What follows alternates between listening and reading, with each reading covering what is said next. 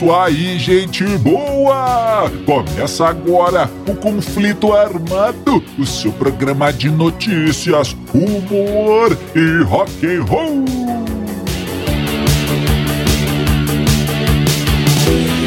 E vamos para as manchetes de hoje. Elvis Presley, Michael Jackson, Chuck Berry, como surgiram as danças mais famosas do rock and roll. Lemmy Kilmister, uma lenda do sexo. O bonitão Sebastian Bach e os feiosos do Metallica.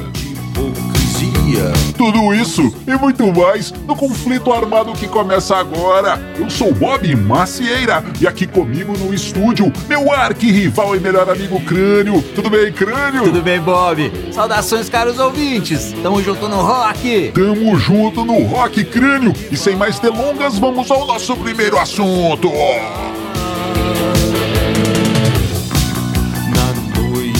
É, amigo ouvinte, vamos começando o nosso programa Conflito Armado de hoje.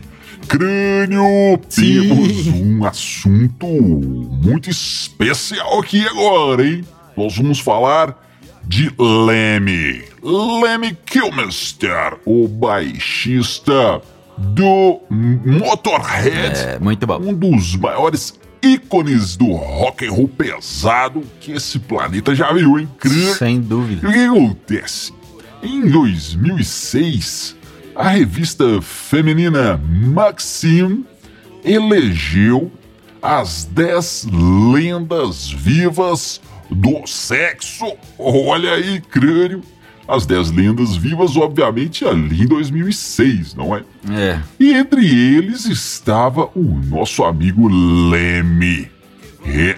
E olha aí, durante uma a entrevista aí para essa revista, ele contou o que o deixa tão irresistível e que faz com que ele tenha, que fez com que ele tenha, tenha sido eleito entre as 10 lendas vivas do Thekthor. É. que o que, que acontece? Isso aí foi um, um jeito de fazer uma contabilidade aí para ver os, os rapazes, os moçoilos que mais conquistaram garotas durante a vida em crânio. Olha aí. O, e o critério era bem simples. Era o critério numérico. Quem pegou mais é, levou mais, hein? Ganhou, ganhou aí, entrou para, para a, a- a lista, hein? Aham. Então o, o nosso amigo o Leme ficou ranqueado aí em oitavo lugar, creio, oitava posição, com mais ou menos 1.200 mulheres. Olha aí, que, que isso, hein? E então ele, ele contou, então, tentou explicar durante a entrevista o, quais, quais os motivos dessa irresistibilidade. Seria aquela verrugona que ele tem na, na bochecha ali, hein, crânio? É. Seria aqueles micro shortinhos de je- jeans que ele gostava de usar. Seria A gente já já falou. falamos, inclusive, disso aí, mas. Ei, crânio, seria os intermináveis, as intermináveis garrafas de Jack Daniels com Coca-Cola? Bom, vamos ver, hein? Vamos ver. Vamos desvendar este mistério agora, é, passeando aí por essa entrevista. Crânio. O, então, o que aconteceu? O pessoal da revista perguntou sobre a primeira vez do Leme. A primeira vez, é, né, ele fica com uma garota. O que, que aconteceu? Como é que foi a perda ali da virgindade? E o Leme disse que foi aos 18 anos de idade, numa praia com chuva. E ele conta que não foi nada, nada, nada, nada agradável, crânio, porque, entre outros problemas, é, teve a areia, né, crânio? Ficou entrando areia por todos os lados, então não foi muito legal, não.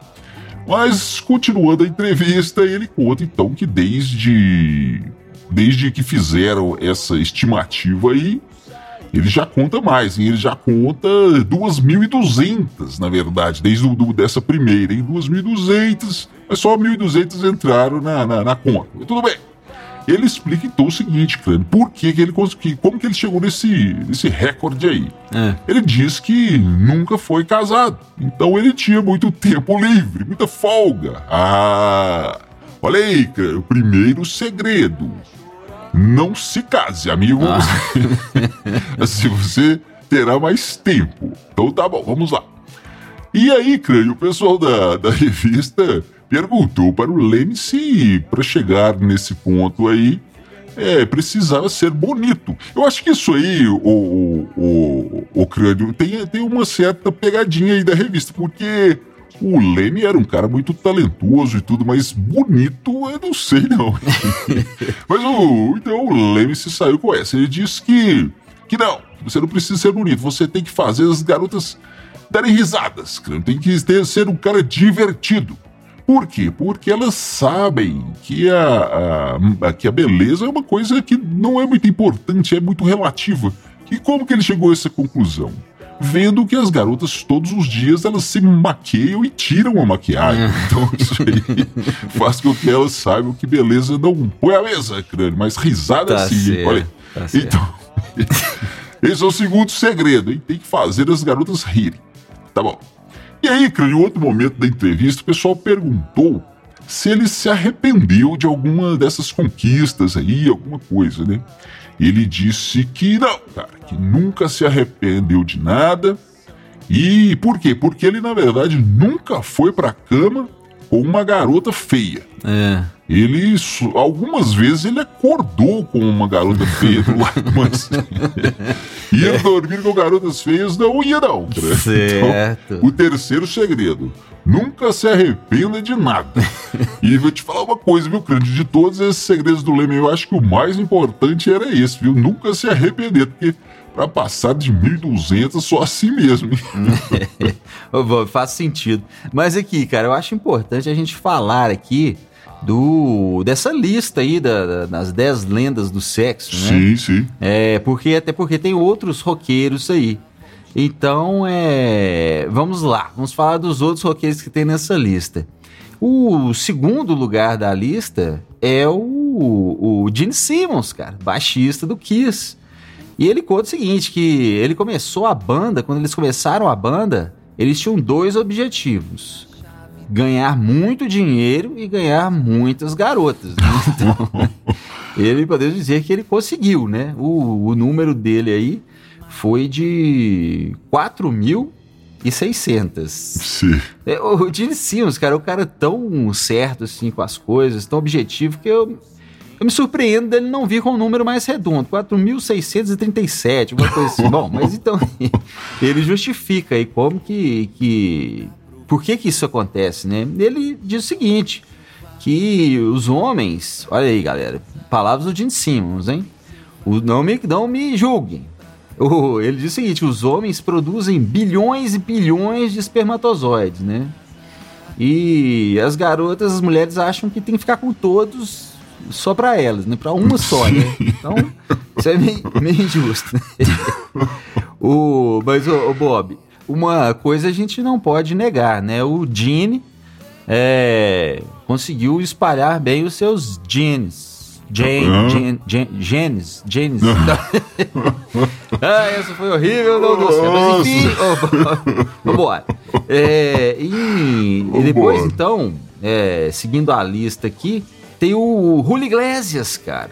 O pai do Henrique. Sim. Ele não, não, não, exa- não é exatamente do rock and roll, mas só dele estar nessa lista aqui, sim, ele é do rock and roll, né? Então ele conta aí, é, ele tá em que lugar? Julio Iglesias.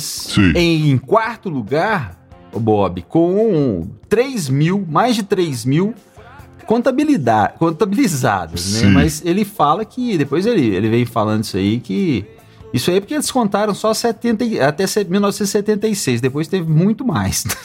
e aí, o Bob, em décimo lugar, vem o Bill Wyman, baixista dos Stones, Sim. com algo em torno aí de pouco mais de mil garotas. É, é um número razoável, pelo menos. Né? Mas o, tem um negócio interessante aqui né, né, né, nessa revista que eles falaram o seguinte: que o, os Stones fizeram uma, uma, uma, contabilização ali de dois anos no começo da carreira ali, em 1965, eles calcularam o seguinte: nesses dois últimos anos aí, né, na, na época lá, o Bill Wyman tinha ficado com 278 mulheres. O Brian Jones, né, que era o, o guitarrista, com 130. Sim. E o Mick Jagger, nosso querido vocalista, com 30. 30 mulheres em dois anos. O Keith Richards, o outro guitarrista, com 6. E o nosso querido saudoso Charlie Watts, nesses dois anos, ele pegou zero. Então, baterista, né? Pô, baterista. Mas enfim, o negócio é o seguinte, falando em instrumento, repara aí que nesse, nessa lista tem, entre 10, tem três baixistas, né? O sim, Bill Wyman, o Gene Simmons e o, o Leme. Três baixistas, três em 10 é muito, 30% dos maiores pegadores. Baixistas, cara, contrabaixistas do rock. É Eu fico imaginando aqui, por que isso, né? Será que é o tamanho? Tem ver com o tamanho? Olha, Porque o contrabaixo é grande, né? Maior que uma guitarra. Sim. Ou será que tem a ver com o som, né? Aquele timbre encorpado, pesadão, grave, né? É, pode atrair aí, coisa mais máscula, né? Atrai as mulheres. Sim. Ou. Mas eu acho que é o seguinte, cara, é porque só tem quatro cordas, né? É mais fácil de tocar, dá mais tempo o cara pensar e fazer outras coisas, né? Acho que é isso aí.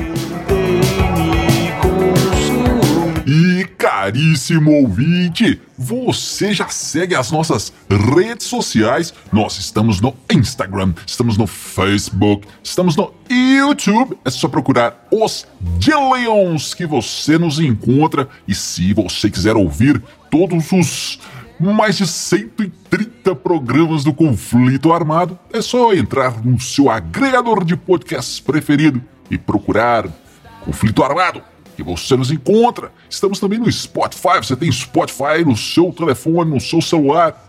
Entre lá, procure, procure Conflito Armado, que tem todos os programas para você curtir. E não deixe também de seguir as bandas aqui da Dillion Records. Temos o Cânios Elétricos, banda do nosso parceiro. Temos os Dillions e o Nova Overdrive Machine. Segue lá que você vai se divertir. Crânio e agora nós vamos longe aí na nossa máquina do tempo do conflito armado, hein? Nós vamos lá para os anos 50 do século passado, hein? Tem muito tempo. Lá no nascimento do rock and roll como a gente conhece. Lá nos anos 50. E o que, que nós vamos ver ali? Nós vamos ver os primeiros passos do rei, os primeiros passos do Elvis Presley. Uhum. Os primeiros passinhos do Elvis, crânio, mas não são os primeiros passinhos de bebê, não, hein? São os primeiros passinhos de dança. Olha aí. Uh, aqueles passos que ultrajavam toda a sociedade americana ali naquele momento, né? Os pais ficavam loucos, crânio. E os filhos também, hein? Mas eram por motivos diferentes. Os pais achavam aquilo extremamente obsceno e os filhos, e principalmente as filhas, né? Achavam que era novo, moderno, sensual, tudo de bom, cara. Tudo que todo mundo estava precisando ali naquele momento, tudo que, eles, que todo mundo queria. Afinal de contas, é, o mundo estava saindo ali de, um, de, um, de, de tempos sombrios, não é? Depois da, da Segunda Guerra Mundial. Então, é. aquilo era uma novidade. E, crânio, entre todos os movimentos ali do rei rock, um, um, talvez o mais famoso, né, o, o, o, realmente o que marcou mais, era as pernas de borracha, né, crânio? Rubber legs, que era quando ele balançava o quadril ali, chacoalhava, chacoalhava as pernas como se fosse realmente de borracha, né, crânio? E, inclusive, isso aí foi um problema na TV que só mostrava o Elvis da cintura para cima, porque o resto ali era muito obsceno, hein, crânio? Mas então o que aconteceu? Como. Esse é o, é o, é o nosso tema aqui, hein? nosso assunto. Como que foi desenvolvido aquilo ali? Como que o Elvis chegou naqueles passos? Você olha aquilo, o crânio, e pensa que foram anos e anos de desenvolvimento, anos e anos de treinamento. Um, um professor de dança ou vários e gênios ali dos movimentos de teatro e de sei lá mais o que para chegar naquilo ali, hein? Uma coisa genial que até hoje todo mundo vê e associa ao Elvis Presley. Crânio. Mas não foi nada disso. Como que essa história toda começou? O negócio é o seguinte: quem conta isso aí é o, o pessoal que acompanhava o Elvis, hein? O baixista e o guitarrista deles ali, o, os nossos queridos Scotty Moore e Bill Black. Uhum. Então o que acontece? Lá em 1964, o Elvis foi fazer o primeiro show, o primeiro concerto para valer mesmo, onde ele ia receber uma grana e tocar para uma, uma grande plateia e tudo mais. E quando ele foi subir no palco crânio, o que, que aconteceu? Ele não estava conseguindo nem andar direito. Por quê? Estava muito nervoso e as perninhas do Elvis ali começaram a tremer, a tremer, e ele disse para o Scott Moore e o Bill Black: e agora, galera, o que que eu faço? E os caras disseram: vai lá e canta, cara. E acabou, não tem conversa, não. Se vira. E foi isso que aconteceu, cara. O Elvis subiu no palco daquele jeito ali, meio com as canetas balançando. e, cara, olha só, aí que mostra o, o gênio mesmo, né? Em vez de ele se intimidar com aquilo, e, e ficar é, né, todo tímido no palco, ele resolveu usar aquele problema ali a seu favor. E quanto mais as pernas tremiam, mais ele se tremia também. E a galera pirou com, aqueles movimentos, todo mundo enlouquecido. E aí que ele viu que dava certo, as pernas firmaram. Mas aí ele não quis deixar nada firme mais. Aí foi se sacolejando, sacolejando e criou aí o, o grande passo Rubber Legs. Ei, rock and roll. rock and roll. e é impossível não falar desses passos e não lembrar do filme do, do Tom Hanks, né? O Forrest Gump, né? Sim, sim, que sim. ele, no filme, ele mostra como que o Elvis é, teria, né? É, aprendido os passos e foi com ele, né? Com o Forrest Gump lá, que tinha uns problemas na perna, né? Paralisia, não sei, usava aquelas as muletas sim, lá sim. e ele dançava daquele jeito todo estranho lá e o Elvis pegou aquilo, né? Obviamente, não foi isso, né? Mas é, eu, eu fiquei pensando aqui como que teriam sido criados outros passos, né? Por exemplo, o, o Moonwalker, né? Que é o, o Michael Jackson, ele anda para frente, mas vai para trás, né? Eu imaginei o, o seguinte, o, o Michael Jackson chegando numa festa, né? Ele chega e ele olha um monte de gente estranha, né? Festa esquisita, festa estranha com gente esquisita. e aí a galera, ah, o Michael Jackson, vamos tirar foto, vamos fazer selfie, vem cá, vamos dar um abraço. Aí o Michael Jackson vai fazendo um e saindo, né? e a galera olhando e falou assim, mas ele, ele tá chegando ou tá saindo? e outro, que é o, o, famoso, a dança do pato, né? Do, do, do Chuck Berry, né? Sim. Ele vai tocando a guitarra e pulando numa perna e a outra esticada. Aquilo lá, cara, eu não consigo olhar aquilo e imaginar que a calça dele tá caindo. Ele tá tentando ajeitar a calça e tocar guitarra ao mesmo tempo. O essa história agora é do nosso amigo Sebastian Bach. Não o Johan, hein? O do Skid Row. Ah, ah, tá. Ele conta, querido, como que foi a história do primeiro disco do Metallica que ele comprou. Ele disse que morava numa cidade no Canadá e, na época, andando ali na seção de heavy metal da loja, né, crânio, e ele viu o, o Kill Em All, primeiro disco do Metallica. E lembrando que era a época daqueles discos de glam rock, né, crânio, de hair metal, tipo uhum. Motley Crue, Poison, Bon Jovi, aquela cabeleira toda e aquele rock que muitos aí é, chamam de rock farofa, né? E o, e o Sebastian já notou algo diferente, é que não tinha foto dos caras na capa. E quando ele virou a capa do Kill Em All do Metallica, tinha uma foto dos caras, né? E ele olhou e disse, meu Deus, são os caras mais feios que eu já vi na minha vida. Vou comprar esse disco. é, ô Bob, engraçado é o seguinte, cara. Eu tive essa mesma impressão. Primeira vez que eu vi o Kill Em All, eu olhei a contracapa, a fotinho dos caras, e falei, nossa, esses caras são muito feios. E uma coisa que me chamou muito a atenção é que os caras estavam cheios de espinhas, cara. Olha que coisa mais legal, né, pra gente, adolescente na época ali, se identificou na hora, né? Sim, sim. E na época era, era a época dessas bandas aí, só tinha cabelo, os caras usavam roupa de mulher, cabelo com é, spray lá, que, né, laque, sei lá o que é aquilo. E, e como que o som tem a ver com a imagem, né? Ou a imagem tem a ver com o som. Isso é muito importante, cara. E, mas o engraçado é o seguinte: quando sai, quando a, isso aí o Sebastian fã, né? Quando saiu a banda dele, o Skid Row, né? É, é, era o seguinte, o um amigo meu que andava na carteira com uma foto do Sebastian e mostrava pra galera e falava, olha só, cara. E a galera tudo olhava, nossa, mas que gata, hein? Que mulher bonita. e era o Sebastian, cara, era homem. Pô, Sebastião, e aí? Prendeu nada não, velho? é isso aí, amigo ouvinte. Você fica agora com Os Dillions, a música Pós-Humanidade. Nos vemos no próximo conflito armado. Valeu, valeu, valeu! Agora robozinhos cantam suas musiquinhas e ninguém mais desafina por aí. E você acredita? Recalculado pra fazer nossa cabeça não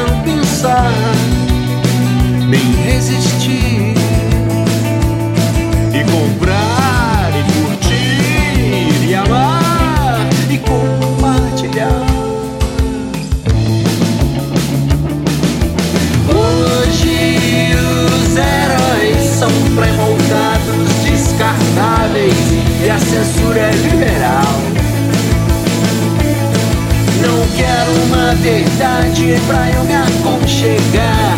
Quero que a ilusão se aconchegue a mim. É, após humanidade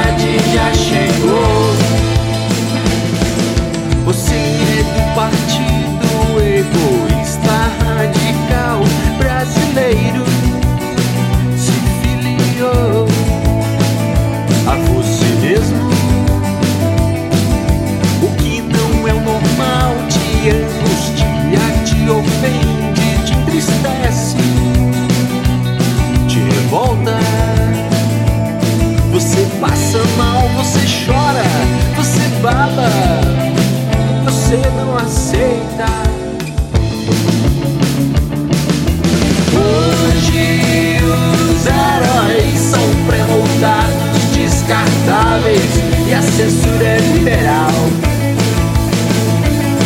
Não quero uma verdade pra eu me aconchegar. Quero que a ilusão se aconchegue a mim. É, após humanidade já chegou. Valores sempre estão mudando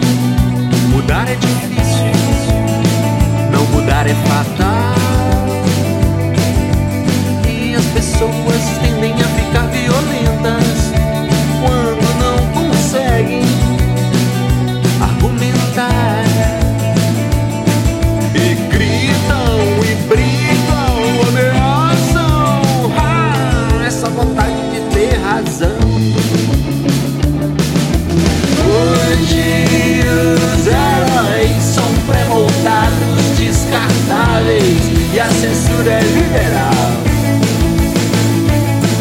Não quero uma verdade pra eu me aconchegar. Quero que a ilusão se aconchegue a mim. É, após humanidade já chegou.